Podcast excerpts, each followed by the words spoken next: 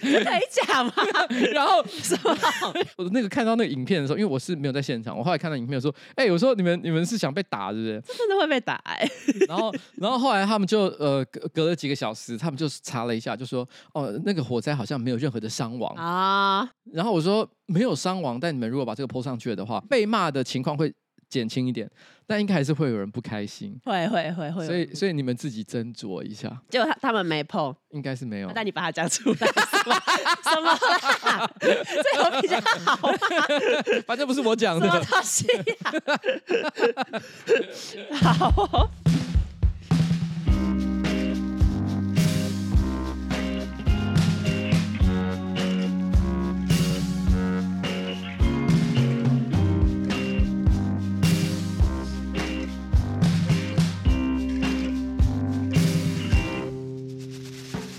嘿嘿嘿嘿嘿，各位观众大家好，我是上班不要看的瓜吉。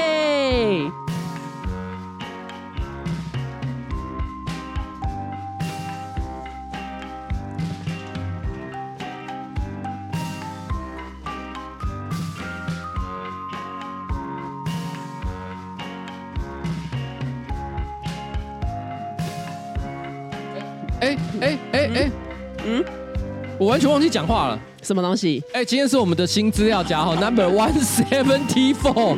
然后. 然后呢？呃，在我前面是我可爱的小助理。Yes，Yes，Yes。因为我刚我刚不知道为什么突然间闪神去想别的事情，想着想着，然后我突然间就完全忘了说，哎、欸，我们其实连标题都没讲。你要在想什么事情？你要在想什么事情？我在想关于台湾的民主危机。然后这么严重的事情，然后台海的战争威胁，然后人类的大未来，人类的存亡，对，还有 AI 所造成的这个人类历史转捩点，哦，各种问题，突然之间这一瞬之间涌到我的脑海里面，然后让我觉得开始忧国忧民了起来。我们人类真的还有办法，就是好好的活下去吗？可以，可以，可以。马斯克会一直生很多小孩。你知道最近有一个新闻，因为马斯克不是觉得呃人应该要尽量多生小孩，然后他觉得聪明的基因应该要一直被传承下去，所以他就是好像那个 Neuralink 就是马斯克的一个一个公司，有一个女主管想要怀孕，马斯克就说哦他可以捐精给她，然后那个女主管就觉得哦他觉得马斯克的基因可能也很不错，然后他也就是很赞同马斯克的理念，所以他就是接受了马斯克的捐精这样，然后好像还生了双胞胎吧。喂，我我。我 真的是不愧是马斯克，我我因为我我先讲一件事情，假设是我跟我的女同事讲这种话，这绝对是性骚扰，会被告，会被告。对，比如说你说，哎、欸，其实我也蛮想要生一个小孩，我跟你说，彩玲，那我捐精。这真的会完蛋，真的会完蛋。我我当下心里想说，那女主管有要告马斯克吗？没有，她直接欣然接受，欣然接受，她可能还很乐意，因为她蛮欣赏马斯克的。也是啊，哈，因为毕竟在呃，你会去一个公司工作，一定多少也抱着就是对那个老板的尊敬。没错，没错。那我刚本来想问一个问题，后来想想，其实这也是性骚扰的一种。什么东西？我想问说，那你对我有同样的尊敬存在吗？有啊，有尊敬啊，但不至于到要拿你的金子。这怎么会？怎么会？我要发疯了！人类的存亡，有人比你更担心。好，然后接下来在我们的上上上集，有讲到说《恶之华》是叔本华的作品啊，但其实就是有很多听众说他其实是波特莱尔的。I'm sorry，就名字都有一个“华”，不代表他们是他们是可以配。我忘记了，而且我好像搞混很久。就是我其实以前已经被纠正过一次，因为念起来太像。我下一次不知道为什么总是会这样讲出来。哦，波特莱尔，波特莱尔其实他之前有拍一部电影，你知道吗？波特莱尔的什么冒险还是什么之类的。而且呃，有一部电影，嗯，丝绒金矿，然后他其实是在讲一个视觉系摇滚歌手的故事。哦，然后在里面男主角是美国杀人魔那个演员叫什么名字？你说德州电锯啊？不是。Christian Bale，对啊，他其实呢，呃，是伊万麦奎格加上 Christian Bale。可是因为以前的那个 Christian Bale 都是演一些比较可能比较阳刚一点的角色哦，也有演一些丑男啊。因为他这个造型变化其实很多。但是你是在这个 velvelgo man 里面，他是演一个就是有一点点雌雄莫辨的一个那种华丽摇滚视觉系歌手。这一部电影他在讲的故事其实是跟 David Bowie 有关系，所以一样是跟波特莱尔有关系。对对对对对，波特莱他传承的是一个文化精神的传统。他在讲华丽摇滚这个风格，到底当年是为什么在摇滚圈当中引起这么多的一个影响力？然后呢，波特莱对整个这个文化的传统其实是有一些影响的。OK，反正最后的结尾就是他两个男主角在做爱这样。这样算暴雷吗？这样是暴雷的一种。所以如果你想看 Christian Bale 跟这个伊万麦奎格两个人做爱，然后最后在天台上面，然后泡着一个大浴缸，两个人就赤身裸体。你想要看这种香艳刺激 BL BL 呃 BL 画面的话，可以考虑一下。对，你觉得你觉得 Christian Bale 加伊万麦奎格有香吗？我觉得还好，我觉得还好哎、欸。哎、欸，我觉得他们两个算很强的演员哎、欸哦，可能比较想看阿汤哥跟布莱德比特做爱。屁呀，吸血鬼，吸吸血鬼是没错。我觉得布莱德比特是蛮帅的，可是我一直觉得阿汤哥因为妖气太重。哦哦，有一点有有有点像判若迪感，就他在吸血鬼那个电影里面有点像判若迪。没有，我觉得他那个时候还算是真的是帅哥。对，但是每次我觉得这几年的呃，虽然像譬如说我们大家看那个什么电影《不可能的任务》，不是不可能的任务啊。呃，后面最近他不是有重拍那个飞行员的《捍卫战士》？捍卫战士，捍卫战士。嗯，对对，他们最近在拍那个《捍卫战士》的时候呢，嗯《捍卫战士》因为毕竟是演军人的形象，所以我觉得可能也还好啊。我知道了，可能《In Mission Impossible》比较像《Mission Impossible》里面，其实你会感觉到他是用他可能六十岁的高龄去演一个实际上小了二十岁以上的一个角色，嗯、那个妖气感其实超重。你你知道他其实已经有那个年纪了，但是在《Maverick》就是那一个《捍卫战士》里面，嗯、因为毕竟他已经是时隔非常多年的一个老教官的身份，对对对对，就会觉得很 match 啊，是 OK 的，是 OK 的。嗯、Mission Impossible，我是真的觉得有点嗯。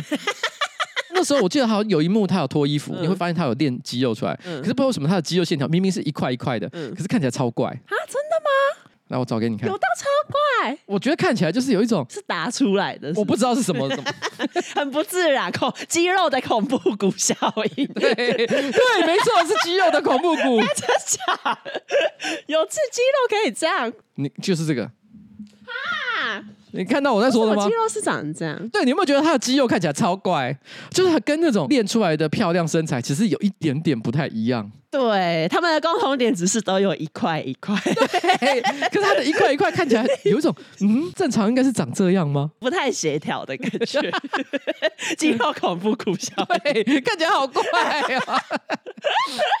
所以我那时候心里想说，不是你都已经六十岁了，嗯，其实你的身材有一些不完美的地方，我觉得大家也接受，完全可以。对，你看看马英九。为什么是举？我以为你要讲什么里奥纳多兹，结果你是举马英九，干嘛一种意思？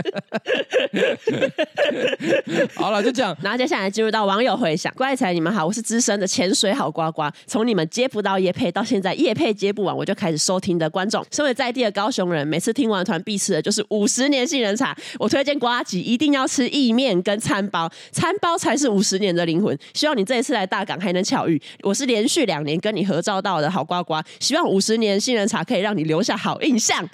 好，五十年的餐包，我跟你讲，因为我很怕杏仁味，本来我是不喝杏仁茶，啊、为了他我拼了，杏仁茶加餐包这个行程我给他包下去。OK OK，如果我因此从此以后觉得说，看杏仁茶怎么那么爽，那就表示五十年杏仁茶真的厉害。然后第二个，关于彩你们好，我是彩玲国中的学妹，听到奇葩恋爱下集，彩玲说误会同学流产的事，我突然想起国三的时候，某一个男同学呢，很白目的开玩笑，跟一个微肉的女生说，哎、欸，你肚子怎么那么大？你怀孕哦？就那个女同学很震惊的说：“你怎么知道？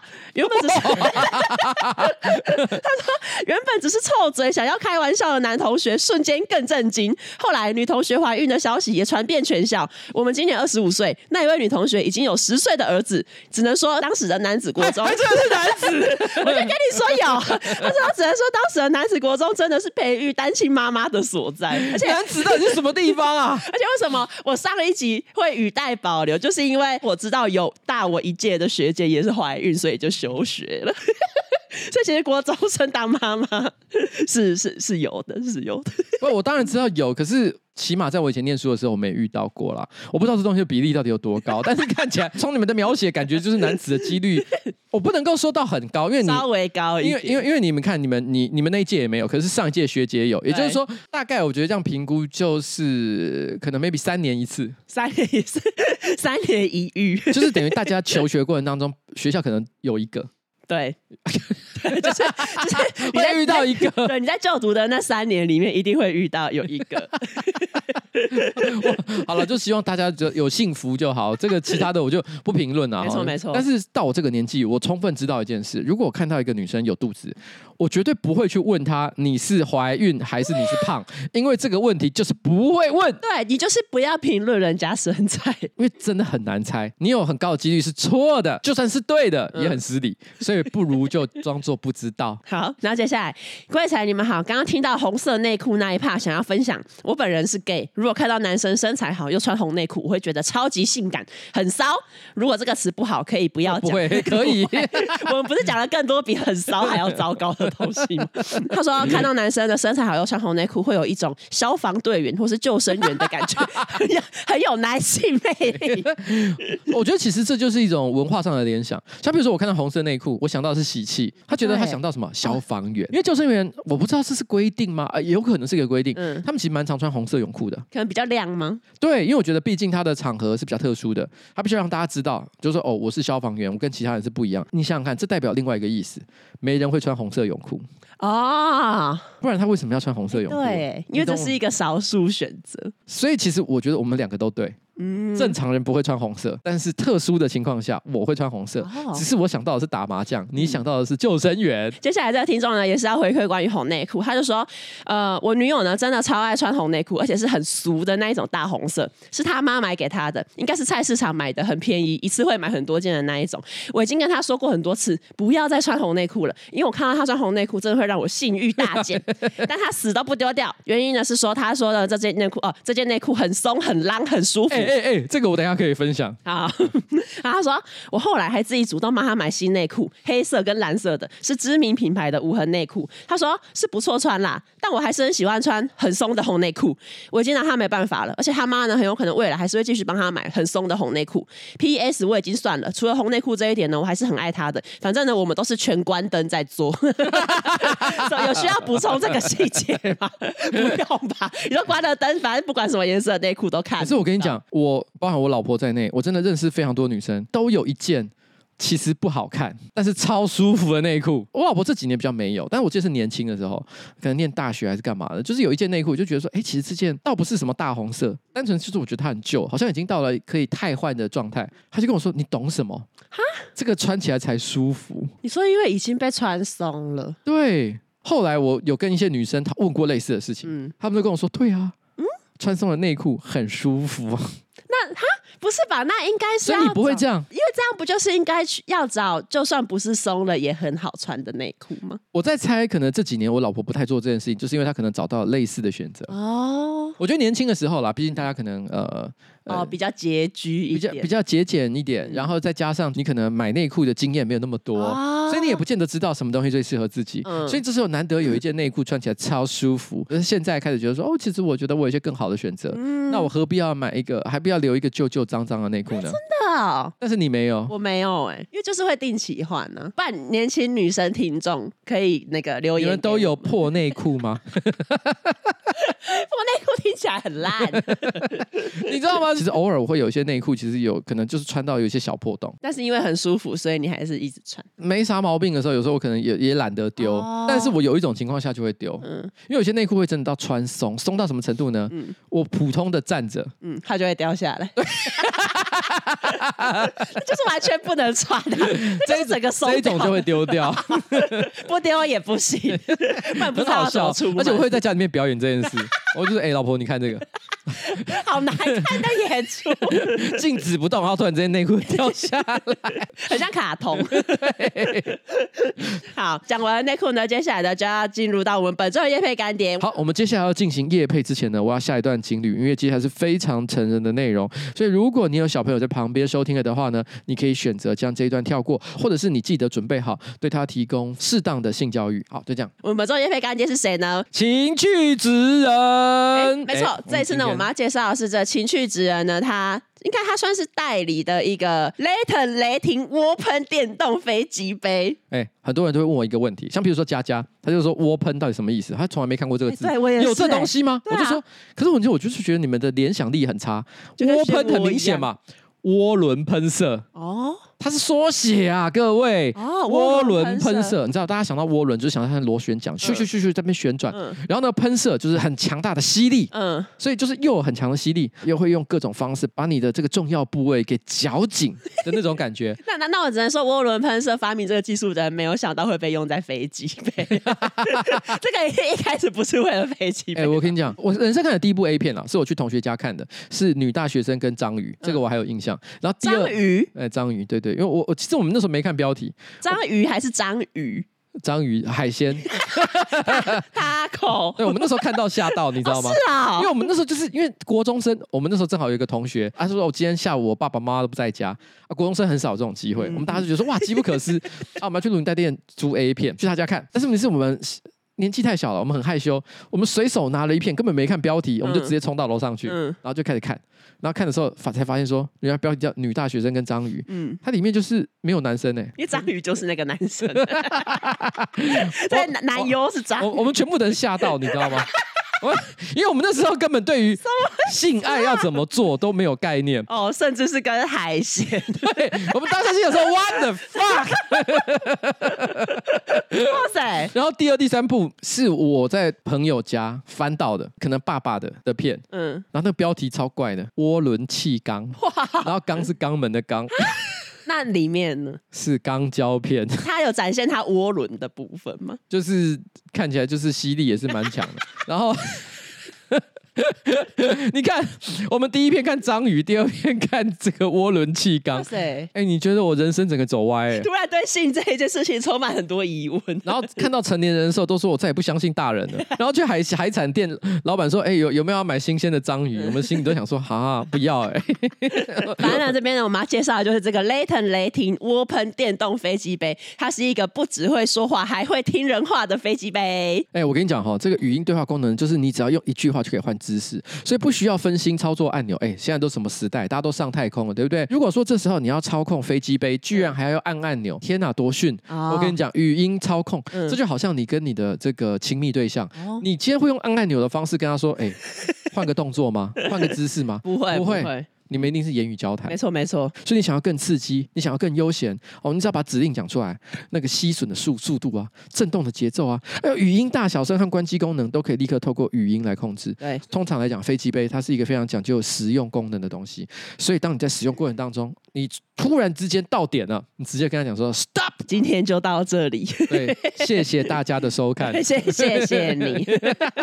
当然呢，讲到这个语音控制的这个飞机杯呢，一定有人脑中会冒出一个疑问，就是说，哎，你说他会回你话，那他会不会就是配音听起来很怪，很像那种机器人？你好，你想要怎么做？要从背后来吗？你要快一点吗？没有，他可是他其实是用一个就是温非常温柔的女性声音，没错，用自然的语音来跟你做对话，对，不是那种冰冷电脑语音。而且如果你担心说，哎。阿干、啊、飞机杯也恭维啊！我那些好啊，妈妈听听阿丢被安暖，妈妈以为你带女神回来，我妈妈很欣慰，哦、儿子终于有女朋友。对，你在晚上上这个餐桌的时候，发现怎么有牛排？他说今天吃大餐呐、啊。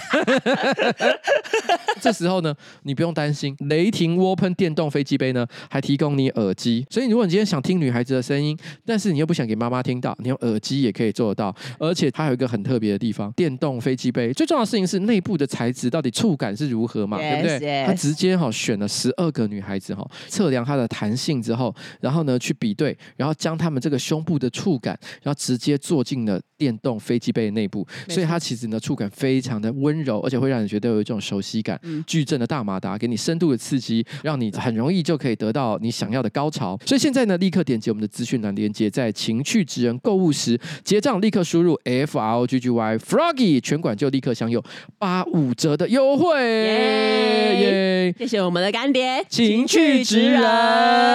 本周的新闻的第一则呢，就是跟日本有关系的新闻。日本的兵库县高沙市呢，有一个国中的校长呢，他因为在便利商店使用自助咖啡机的时候违规。不知道大家有没有在日本超商买咖啡的经验？在日本超商买咖啡都是你要先到柜台去结账，就说哦你要什么尺寸的咖啡，然后结了那一个账之后，你是自己拿着杯子去那个自助的咖啡机直接去按按钮。甚至我记得以前有段时间。台湾的便利商店也是这样做。哦，像以前斯乐冰也是自己装啊。哦，思乐冰是自己装，哎，对，然后一定要装的很满，那一定要装的很满，大家都会比拼自己能够装到多满。而且其实那时候也时不时会有一些同学，他有一些贪小便宜的心态，他会告诉大家说他用了什么样的方法，比如重复回装，哦、或者是说呢，他买 A 但是装 B。哦，对，也会有这种。当然还有一些是我又装 A 又装 B，混搭。对，混搭调配汽水，那时候其实他很有 YouTuber 精神呢。你知道吗？YouTuber 现在不是大家都很喜欢做一些这个这劲爆的尝试，比如说我吃泡面，然后我要加布丁，嗯嗯嗯。但是他们那时候就是雪碧加可乐会不会比较好喝？哦，现在大家已经变成是一个很常态，就是叫什么？呃，柳橙加芭乐汁，芭柳汁，哎，芭柳汁。现在甚至有餐厅直接在卖这个东西，好像还有那种罐装饮料，就是直接是芭柳汁。我心里想说，K 笑，我小时候超讨厌这种事情的。我想说，芭辣就是芭辣，柳丁就是柳丁，你们再跟他们混在一起，那味道超怪的，好不好？然后现在日本的超商，其他卖咖啡也是用同样的方式，就是因为呢，这个校长呢，他其实就有被发现说，他在柜台付了普通尺寸的咖啡钱，就大概呃一杯是二十三块台币这样。可是呢，他到自助咖啡机去装咖啡的时候，却按了大杯，大杯的这个咖啡呢是台币大概三十八块左右，大概差了十五块钱。当下他就是有被店员发现说，哎，你刚刚明明就是付普通咖啡的钱，你为什么按大杯？他就有承认说，哦，对，我就是做错事情，我就是付了普通的，但是我按了大杯的这样。然后除了这个之外，他还加码承认说：“哦，其实我之前在你这家店已经有有重复作弊两次。”这不是一件值得鼓励的行为，但是也不到很重的罪了。没错，没错。然后当然，就店员当下有报警，然后就是警方也有调查。哇靠，还报警？对，因为我我先讲这个。对不起，我刚刚的反应是因为我觉得在台湾呢、啊，你觉得台湾的人会为这件事情报警吗？我觉得不会耶。我觉得台湾人可能会训斥这个行为，嗯，但是会报警吗？我觉得我尊重大家的法治观念，然后你知道我，但但我个人是觉得，在法律上来讲，其实有时候我们也会有一种说法叫为罪不举嘛，对不对？啊，围罪不举，其实它是一种，就是因为这东西犯行实在是太微小了，所以我们不需要去浪费那么多的司法资源。我为了一个价差就是十五块钱的东西，然后我立刻出动警察，警察来当然是依法行事，这真的是有必要的吗？但我也不知道，搞不好他店里有 SOP 嘛，然后店员就也只是觉得，哦啊，我就是要照做。这样按照规定做事的人一定是没有错的，没错没错。但是内心就是会有一种啊，才才十五块，有至于吗？反正后来呢，检方呢就也认为说，这个校长他虽然犯了偷窃罪，可是最终就是决定不起诉。可是呢，兵库县的教育委员会却觉得校长确实有犯了偷窃罪，而且他是累犯。然后他们就决定要以最严厉的处分方式来处罚这一位校长，也就是解雇。然后因为在其实新闻里面就也有写说，日本惩处公务员呢有四个级别，解雇是最严重，然后接下来是停职。减薪跟谴责，可是这个兵库县的教育委员会，他们就是说，我们有参考过之前的先例啊，之前的先例都是直接以解雇作为最终的处理手段，所以我们才觉得解雇是正确的做法。这样，然后除了解雇之外呢，他们还把这个校长的退休金也没收了。哇，这个真的让人觉得好悲伤啊！这个新闻出来之后呢，东京日本女子大学就有一个教授，他叫坂田龙，他就有说，他觉得这个兵库县教育委员会对于这个校长的处罚有点太严厉了。他说，当然就是校长的，作为一个教育者，应该对于同才或者是对于学生都应该要做好的榜样啊，他没做到也也是确实。可是实际上，他觉得便利商店在这个事件的损失其实很小，就只是几十块台币的损失。可是校长呢，却是失去了他的教师资格证跟退休金，然后他还被解雇。我不知道日本社会对这种事情的普遍看法到底是怎么样，搞不好日本人真的是法治观念非常的强烈，觉得犯错就犯错。嗯，但是在台湾，我觉得我们日常生活当中的小奸小恶是真的是还蛮多的。我没有说鼓励像这样的行为，可是。如果因为这些小奸小恶的行为，就会导致说哇，他的工作一辈子三十年、四十年的退休金因此被取消的话，我相信大部分台湾人应该也是会觉得蛮惊讶的吧。比如说，有些人喜欢去便利商店，或者是去餐厅，把人家的免洗餐具一次抓一大把走。哦，这对便利商店来说也是几十块的损失。对，几十块的损失。所以因为这样的关系，我们台湾的做法是什么？我们知道人性就是很难避免会有这种贪小便宜的行为，嗯、所以我们现在的规定就是，反正基本上除非你索取，不然你就不能。哦，对，他已经不主动提供了。那我有听过一些这种贪小便宜的行为，譬如说带一个两公升的大水壶，嗯嗯，然后每天固定去学校饮水机装水回去，或者是什么去那种运动中心、社区的那一种。你觉得这个算很严重吗？我觉得这还好啊，这也还好，对不对？啊、其实像这种公共场所，譬如像学校，水是不是要有钱的？其实是，只是因为台湾水费真的很便宜，就算每天装一公呃两公升的水回家，大概你结算到一个月后，可能也五块钱吧。嗯嗯，就就真真的很少。我问你，如果你看到有一个你的同学每天做这件事情，你会谴责他吗？啊、你会觉得说，带自己的水壶到学校装水，对，超大的那种水桶。我自己不会这样做啊，但是我也觉得好像也没有什么合理的依据要去谴责他，因为也没有人说不行。好，那我们现在把这个在在网上之前有看过，好像不知道是新闻还是朋友跟我讲，我其实有点忘了。我记得我听过一个故事，Costco 不是都有卖那个热狗吗？对啊。然后它热狗它可以搭配切碎的洋葱嘛，嗯、它固定会去把那边的洋葱大量的就把它倒在自己的塑胶袋带回家炒菜。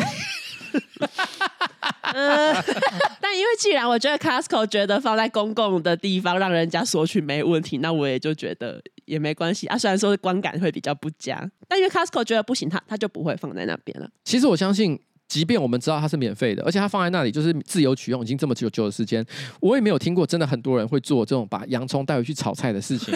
所以我相信它是极少数的行为啦。嗯、这让我想到，我问你，你上一次为了 Apple 作业系统花钱是什么时候？好像没有这个印象哎、欸。啊，作业系统是随着电脑附的，我说错了。嗯、Apple 的软体，嗯，Apple 的软体，比如说你用 Apple 的，像是 Final Cut、Logic Pro，就是它的一些 Apple 出的软体，嗯、它都是有价的。可是你知道它的防盗机制是什么？什么？没有。嗯。有些软体商。譬如说，他都要用呃检验光碟，嗯，或是连上网络确认你的序号啊，是不是存在序号？嗯，然后你只要没有连上网络，搞不好就不能使用。Apple 一直以来都没有任何防盗措施哦，因为 Steve Jobs 有讲过，嗯、他们的防盗机制叫做 Honor System 啊，叫做荣誉系统。嗯，他相信他的消费者呢都是这个有良知的大众，如果有少部分的人哈贪小便宜，算了。但是问题是呢，我相信大家都会付钱，因为你知道很多防盗机制会给大家制造麻烦，比如说不联网，你就没有办法使用，那很多人就会觉得很不爽啊，觉得说干我就有时候在不方便使用网络的地方，结果我不能用这个软体，所以他觉得说我与其制造这些麻烦，而且防盗机制通常也要花资源去开发，或者是要跟人家买，所以他就说我就不要花这个钱，也不给你这个麻烦。啊，你觉得要付钱就付钱？那我觉得其实这个健康的社会其实应该比较像是这样。嗯，其实我觉得这社会一定有一些会做小坏事的人。嗯，可是你是这个社会，如果是一个一个已经互相猜忌的，那互相猜忌的社会的话，大家永远都觉得说你一定会做一些坏事，不是一个真正文明或先进的地方啦。我只能说。这个新闻听到的时候是觉得这个校长蛮可怜的，希望他可以好好照顾自己。我还我还能说什么？他他之后可能可以自己创业，他可以卖超大杯咖啡。因为不是因为这个新闻，他还有说，就之前在日本另一个县有一个市政府的员工，他在便利商店只付了一百日元，可是他他在自助咖啡机上面倒了两百日元的拿铁，他之后也被解雇。我觉得所有因为这个事件都被解雇的人都应该要一起创业，开超大杯咖啡店。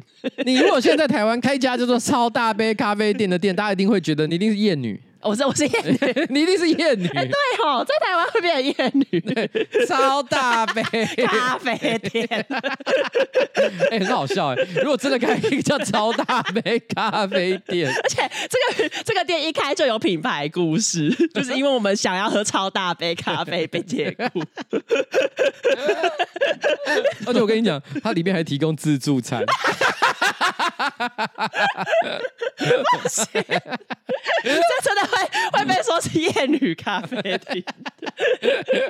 好，然后接下来要讲的是印度的新闻，就有一个印度女星，她叫做潘迪，她的官方 IG 呢前几天有发布她的死讯，然后内容就是说她因为罹患子宫颈癌，然后她是末期，因为治疗无效，所以就不幸的去世嘛。然后因为这个消息出来呢，影迷啊，然后新闻界啊，然后就是演艺圈大家都很震惊，就想说，哎，怎么会年纪轻轻突然就这样宣布死讯？那当然呢，因为他是因为子宫颈癌过世，所以呢，印度媒体呢除了报道他的死讯之外，也花了很多的篇幅去讨论，哎，子宫颈癌的征兆啊，你要怎么预防啊，你要怎么治疗？这样，就过了几天，发现潘迪复活，他耶稣哦，诸葛亮，他就在自己官方 IG 呢发了一段影片，说，哦，嗨，大家，我还活着哦，我没有因为子宫颈癌而死哦，可是很不幸的，就是有成千上万的妇女呢，却真的是因为子宫颈癌死掉。那子宫颈癌呢，不是不治之症，你只要接种 HPV 疫苗就可以有效的预防。那他就对于说自己的假死讯可以引发大家讨论子宫颈癌这一件事情，他觉得非常的自豪。有没有可能，其实耶稣的复活其实也是也是他他假报的，也是假的。对，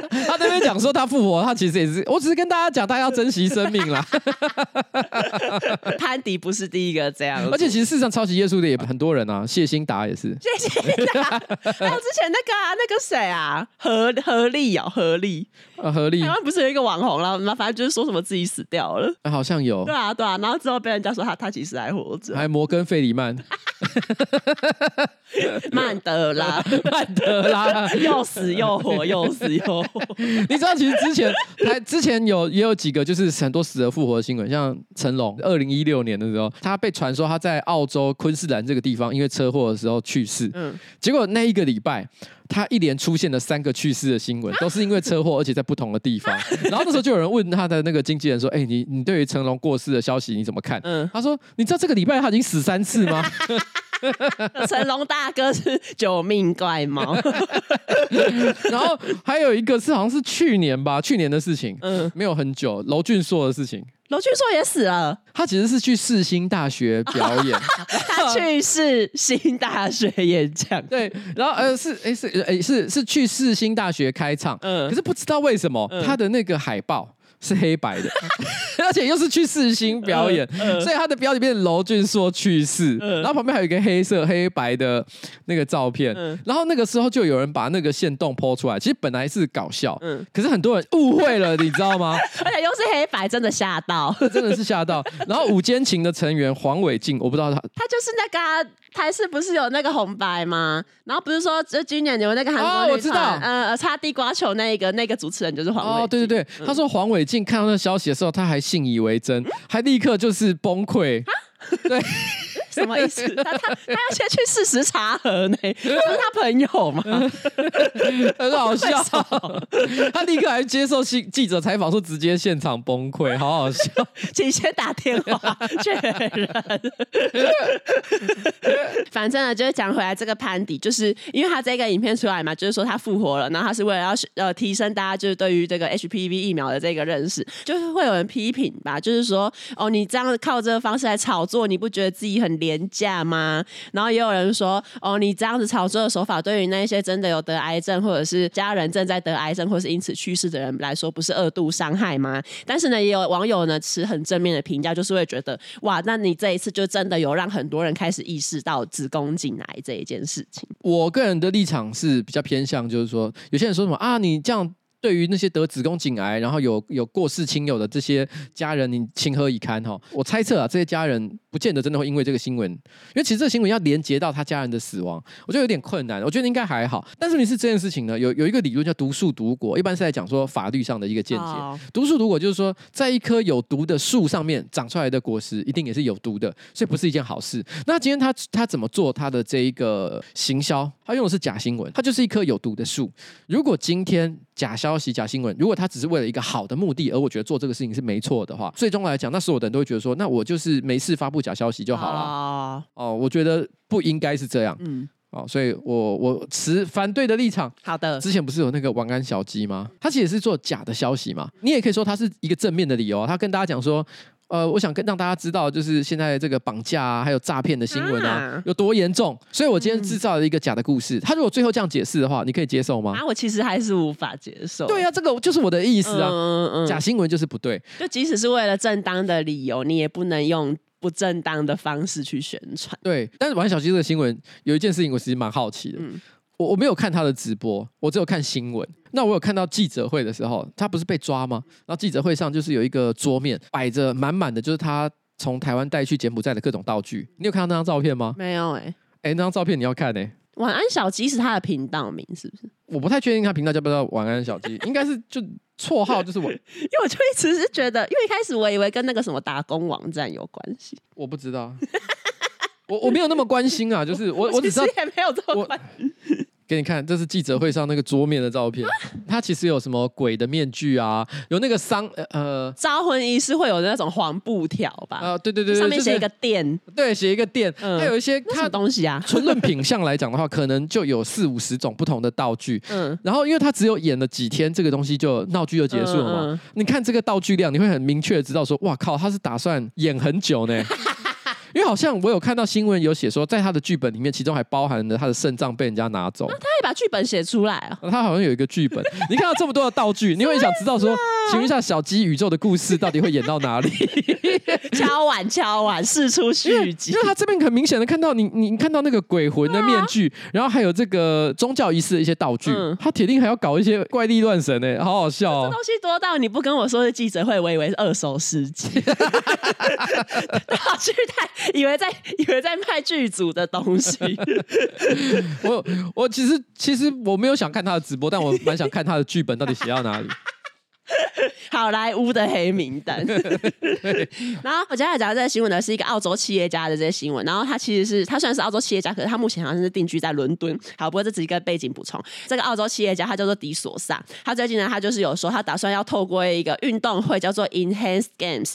Enhance 这一个词有点算是呃提强化提升，对，强化提升。然后 Games 就是那个运动会嘛。他说他想要透过呃举办这一个强化运动会来挑战虚伪、腐败和功能失调的奥运会。他说的这个呃进化运动会呢，它其实是允许运动员用那一些被禁止的药物来突破人体的生理极限，因为他觉得使用药物呢可以补足个体之间天生的差距，让那一些可能没有天赋的运动员呢，他们也有办法可以提高自己的成绩。目前呢，就是这个运动会呢，已经有一个已退休的世界冠军游泳选手，他叫詹姆斯·马格努森。他其实应该，我我觉得他在台湾媒体里面算是蛮常看到一个名字。他目前呢，也已经同意说，他要使用禁药来挑战，就是目前这一个呃男子五十公尺自由式的世界纪录。所以呢，其实这个马格努森的参与，对于这一个。呃，进化运动会来说是一个助力，就是呃让这个运动会被更多人看见这样。可是呢，这个禁药运动会也不是只说你的禁药可以无上限的使用，它其实比赛前后都会对参赛的选手进行全面的健康检查，然后监测这一些选手的各种数据。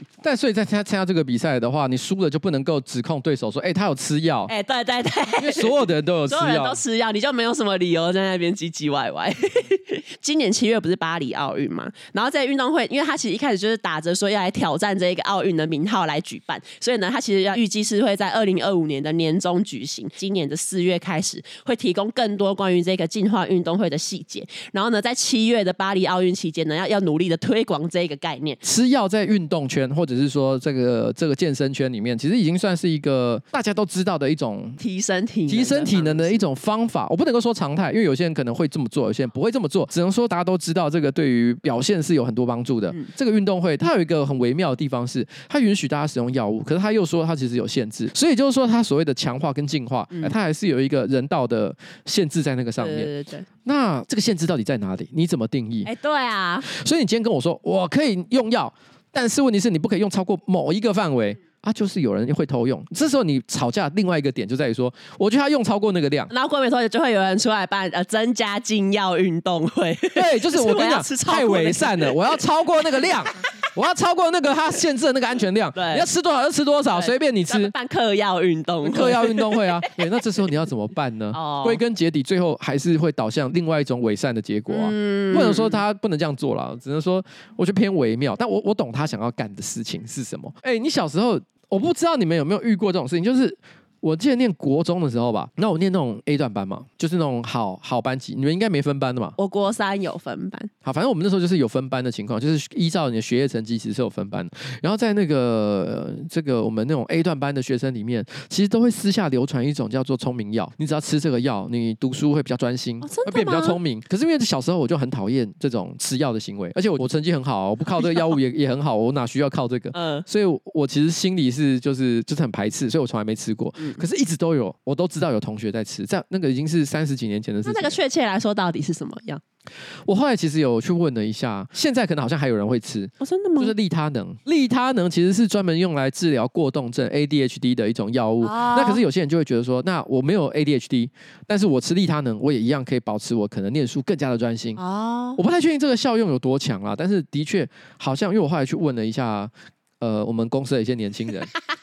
一些一些用药的人，我发现一件事情哎，像杰克，嗯，他完全不知道这是什么东西，嗯，又先一听我讲聪明药嘛，就哦，我知道利他能啊，嗯、你知道这让我明显的感受到一件事情，嗯、有读书跟没读书的人的差别。我说有读书没读，不是指功课成绩好，嗯、你懂我在说什么吗？右先就完全像是会花他的脑力在这部分上面的，嗯嗯嗯，杰克就是那种哈，读书还要吃药？啊，就不要读啊。你有听过这件事情？没有啊、欸。你只有在国中的时候遇到遇到学姐怀孕，对，只有遇到怀孕学姐。你们不会私下在讲说，哎、欸，你想不想变更聪明一点？我们我们我们男子不不来这套，可能只有避孕药吧。我们学校只会有避孕药。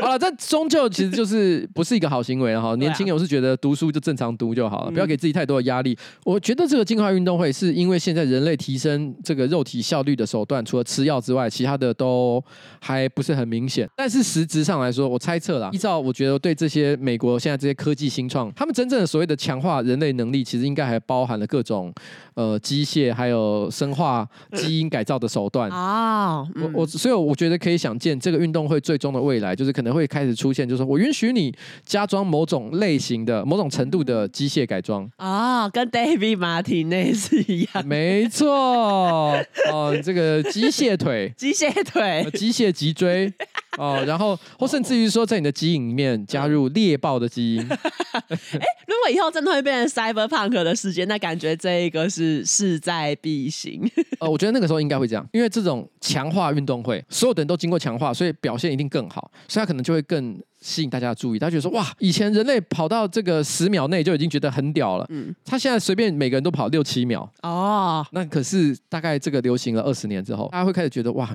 每一次表演大家都在比暴力的，啊、哦，开始失去花样，对，大家开始突然之间怀念起 good old days，于是这时候就会有跑步的日子，对，于是开始会有人办起传统奥林匹克。啊哦，只靠肉体决胜负，有一点像，就是现在有一些人可能开始会想要用一些什么随身听，然后用回有线耳机，大概是这种感觉。没错，返璞归真，返璞归真。我觉得到时候一定又会再来一个新的流行，又会有出现一个新的企业家说：“我要，我要办最。”单纯的运动会，真正的运动会，我要办两千年前的那种奥林匹克。哦，你说一开始在那个希腊那边的那一种，你知道以前他们怎么比吗？怎么比？他们不穿衣服的呢，全部人都裸体耶。那我很乐见这样的运动会重新复出，很期待。然后接下来，接下来是本周最后一则新闻。然后最后一则新闻呢是这个日本朝日新闻的一个专栏。这个专栏呢，目前呢就是在讨论说，现在的年轻日本人呢，他们觉得使用句号这个东西，句号就是那一个句号，就是中文标点符号也有的那个句号。现在年轻日本人觉得使用句号会让贴文或者是简讯看起来很冷漠，或是缺乏同理心。哎、欸，我说真的，我有时候传讯息给别人，有些人人家直接会回我句点而已，一个字都没写就直接句点。那那我觉得这样是没礼貌，只用句点是超没礼貌的。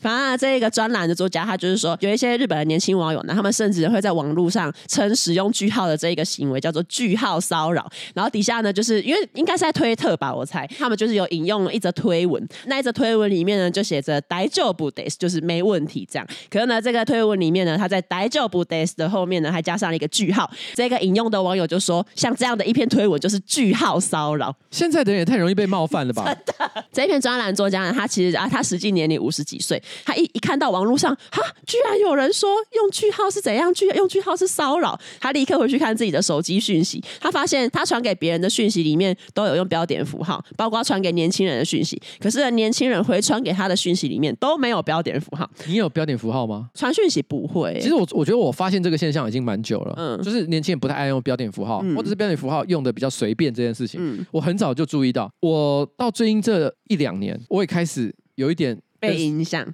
对，举例来说，如果我今天只是要写一个三四句的一个短讯息，嗯，我会考虑完全不加标点符号，哦、我空一格直接就打下一句。对对对对对，因为标点符号好像很严肃的感觉嘛。就是我想说，因为我只是想要沟通一个很简单的概念，嗯，然后因为我发现大家也都这么做，所以久了我也知道啊，好了好了，反正这样也行。而且因为打标点符号，你要按两个键，你还要切换，然后你还要干嘛？但是问题是呢，如果打空格的话，就是用你的大拇指敲一下，啪。没错，就过去了。嗯、所以的确有一种简洁然后快速的感觉。嗯、可是如果我今天要写一段比较完整的文章的时候，我还是会很认真的把标点符号都打好，哦、包含句号。嗯，这是我的基本的基本的习惯了。嗯嗯嗯。这个作者他一发现这一种情况呢，他就是想要知道说这种无标点符号现象是不是只有在日本？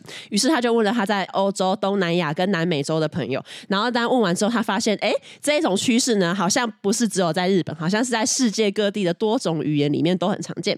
这个作者。他自己呢有认识一位二十多岁的英国女性，然后这个二十多岁的英国女性就跟他说，发送按钮本身就是一个句号啊，而且跟日本一样的句号呢，一样也被视为是冷漠、权威跟坏脾气的象征。然后这个英国女性她还说，她跟她二十多岁的朋友们呢，都喜欢在讯息的最后加上惊叹号。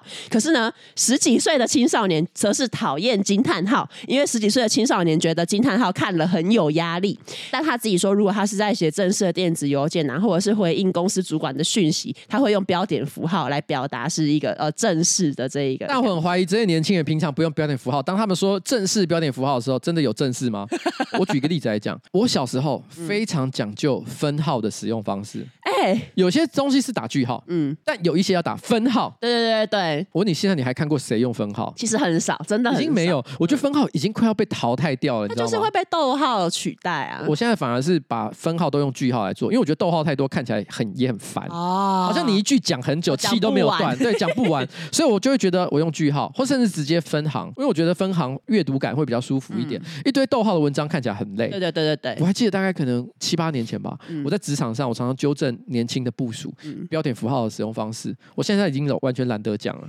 就是你就觉得说，大家已经就是这样了，嗯、分号已经是完全，现在还勉强有人在用。再过五年，我猜真的没有了。好像是哎、欸，连我现在我都不太敢用，因为我怕我用了，大家会有一种，欸、有一种这是这是什么？是不是按错的感觉？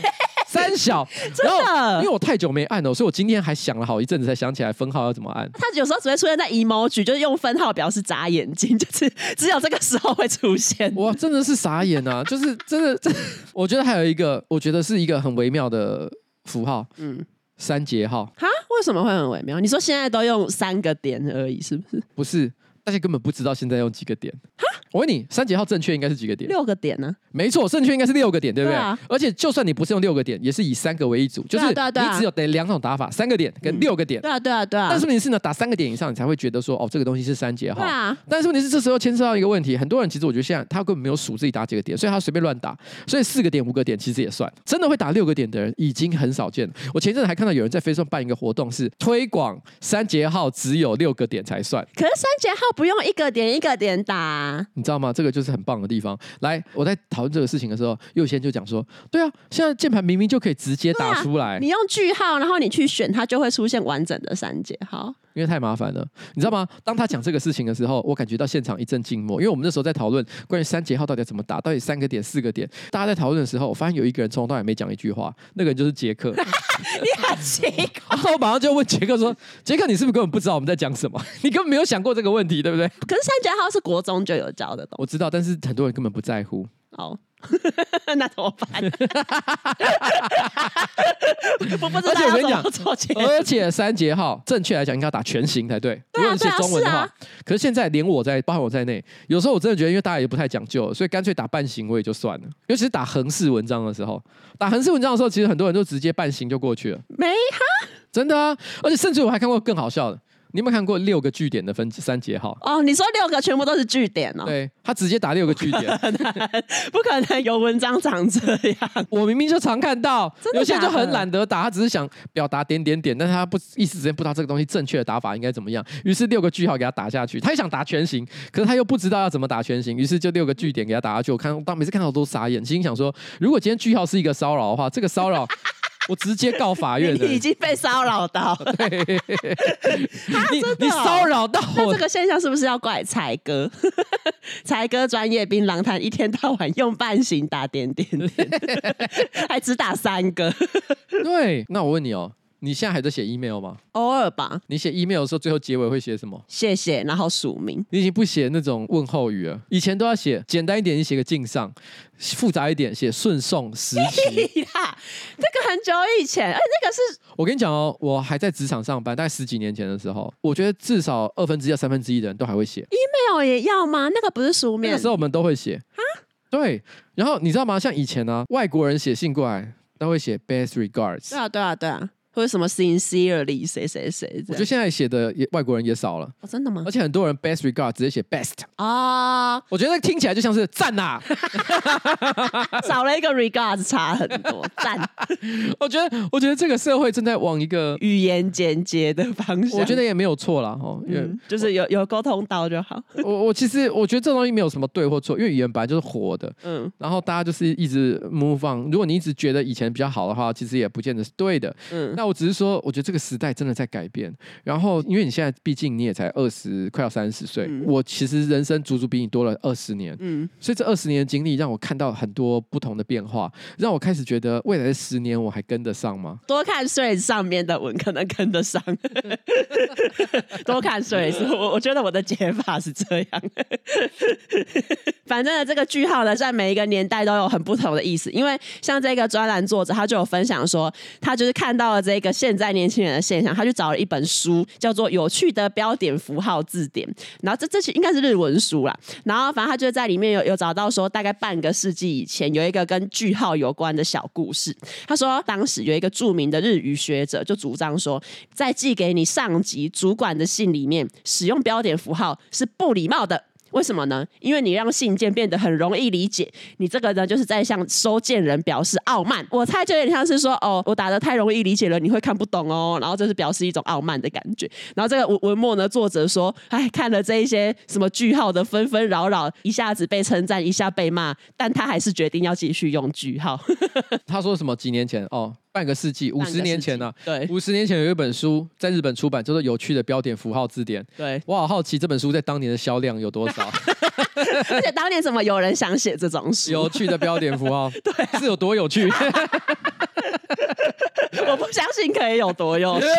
我觉得回到五十年前，我应该也不会买这本书。对啊，像有趣的标点符号，我跟你讲，我在国中学的已经很够用了，我不想要知道更多的事情。那我甚至不知道这个作者要去哪里有知道这本书的存在。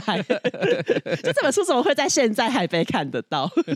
那节目的最后，要来分享一则我是混蛋嘛？那我想要投稿我是混蛋嘛？可以私讯瓜吉的脸书粉砖，或者是我们的 IG New Folder 啦。强烈推荐大家可以追踪我们的 IG，因为像之前有什么黄色小鸭，还有奇葩恋爱的征稿，都是在那个上面进行的啊。当然，瓜吉的粉书脸砖也有那一个奇葩恋爱的征稿。等一下，等一下，等一下，你刚又讲了一次，我讲什么？粉书脸砖？我没有，你有讲。我有吗？我们倒带回去，请蔡依林出来倒带。在听众的说，我是台南的一位瓜粉，一直以来我都很喜欢滑板。出社会工作之后，我也保持着一周五滑的习惯。有一天周六，我一如往常的要去晨滑，就是早晨的晨，滑板的滑。走过中庭的时候，我看到一对新入住的夫妻，我打了一声招呼就去牵车了，我也不以为意。直到我回来经过中庭的时候，看到两位没有看过的小朋友在玩蛇板，他们看到我呢，就瞬间丢下蛇板。跑过来，姿势仿佛晋级的巨人骑行种一般。接下来就是小朋友看到滑板能预料的反应。我简单的做了个 Ollie，就是一个滑板姿势。Ollie 其实就是哈，台湾翻译的什么臀跳。其实我不知道为什么它叫臀跳啊，啊，啊，我知道，像海豚啊，像海豚。对，像、嗯、就是你有没有看过？就是说你你呃滑板可能静止在原地，嗯，然后你突然之间哦脚两脚离地，然后跳起来，然后就是滑板跟着你一起这样。哦，我知道，跳起来的动作，那个就叫 Ollie，、嗯、那就叫臀跳。哦，好好，这算是所有学滑板的人可能。第一一个要学的一个招数哦，滑板一零一，对对对对对。然后反正他就说我简单做一个欧里，这小朋友开始疯狂的要我教他们滑板。我其实是有一点抗拒，因为以我的经验，第一次玩滑板百分之百一定会摔倒，擦伤或挫伤我也不好跟他们的父母交代，我就勉为其难的扶着他们滑。过程中有几次差点摔倒，但都被我化解了。直到有一次呢，板子喷出去跑到电梯旁边，我抓到这个机会，顺势就要搭电梯回家。其中一个年纪比较大的孩子还问我说：“哎，啊你什么时候要回来教我们，我就随口一句说哦，大概晚上回来，然后我就上楼了。直到我下午准备再次去刷街，我这次呢选择呢到地下停车场走停车出口出去，避开中庭。到了晚上大概七点，我回到大楼。这次呢我仍然是走停车场，走到家门口的时候呢，我稍微呢从走廊往中庭看了一下，发现那一个小朋友呢蹲在阶梯上，手里还拿着一碗面在吃，眼睛直直的盯着门口，感觉像在等着什么。他们在等他。他说：“我立刻意识到他们在堵我。”这时候，另一个小朋友也走了出来。原本吃面的小朋友看到呢，便走了回去，变成另外一个小朋友坐在阶梯。他们站岗，他们在排班。他说：“我的天，居然还有交接班！他们就是在等这一个原 po 回去。”这时候要配那个小男孩，然后拿着一碗面，坐在那个楼梯间，然后看着人家回来这个画面。我等着你回来，我等着你回来。他说：“后来呢，我持续了一段时间，我都由停车场进出。有一次呢，我从停车场搭电梯的时候，遇到那个时候入住的夫妻的先生。我们打了招呼之后，就没有讲其他的话。直到呢，快要到他住的楼层的时候呢，他突然问了一句：‘你会玩滑板吗？’ 他说：‘请问花季彩铃，因为没有遵守跟小朋友的约定，而导致呢被新住户家族通气的我是个混蛋吗？’ 那、啊、你觉得呢？他如果没有想要教小朋友，他就可以直接跟小朋友说他有事，没有要回来。你没有想教这件事情不混蛋，但是是你答应了人家。对啊，你跟他们说晚上会回来，结果你没有，然后人家在那边吃面排班的。我感觉这种小孩很单纯呢，真的，他们，他们会相信的呢。真的，真的，你就是那个跟小孩说这世界上没有圣诞老人的人啊。他们在那一刻突然间体体悟到，大人是会说谎的啊。他们可能从开始从现在开始也说谎了。有一天，他妈妈就发现问他说：“你不是说去上学，怎么没有去？”嗯，嗯反正大家都骗我啊。说要教我滑板也没有教啊，害我在那边等一整个晚上，所以我不上学了。我不上学，你可以，你可以担待得起吗？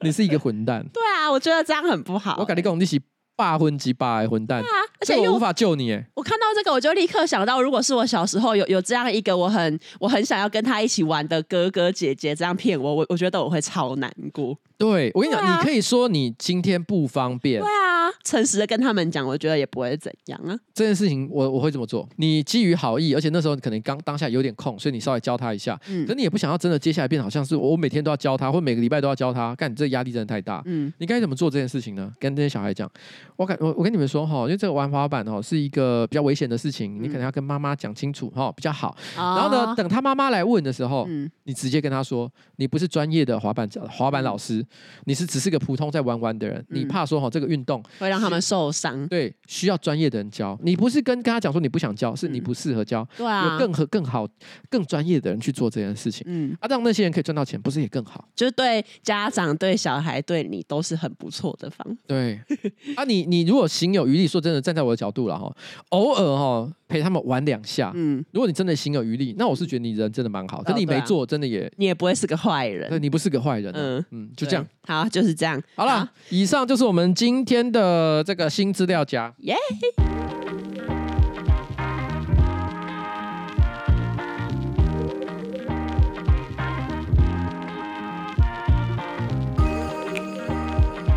哎，好了，我要准备说拜拜喽。拜拜。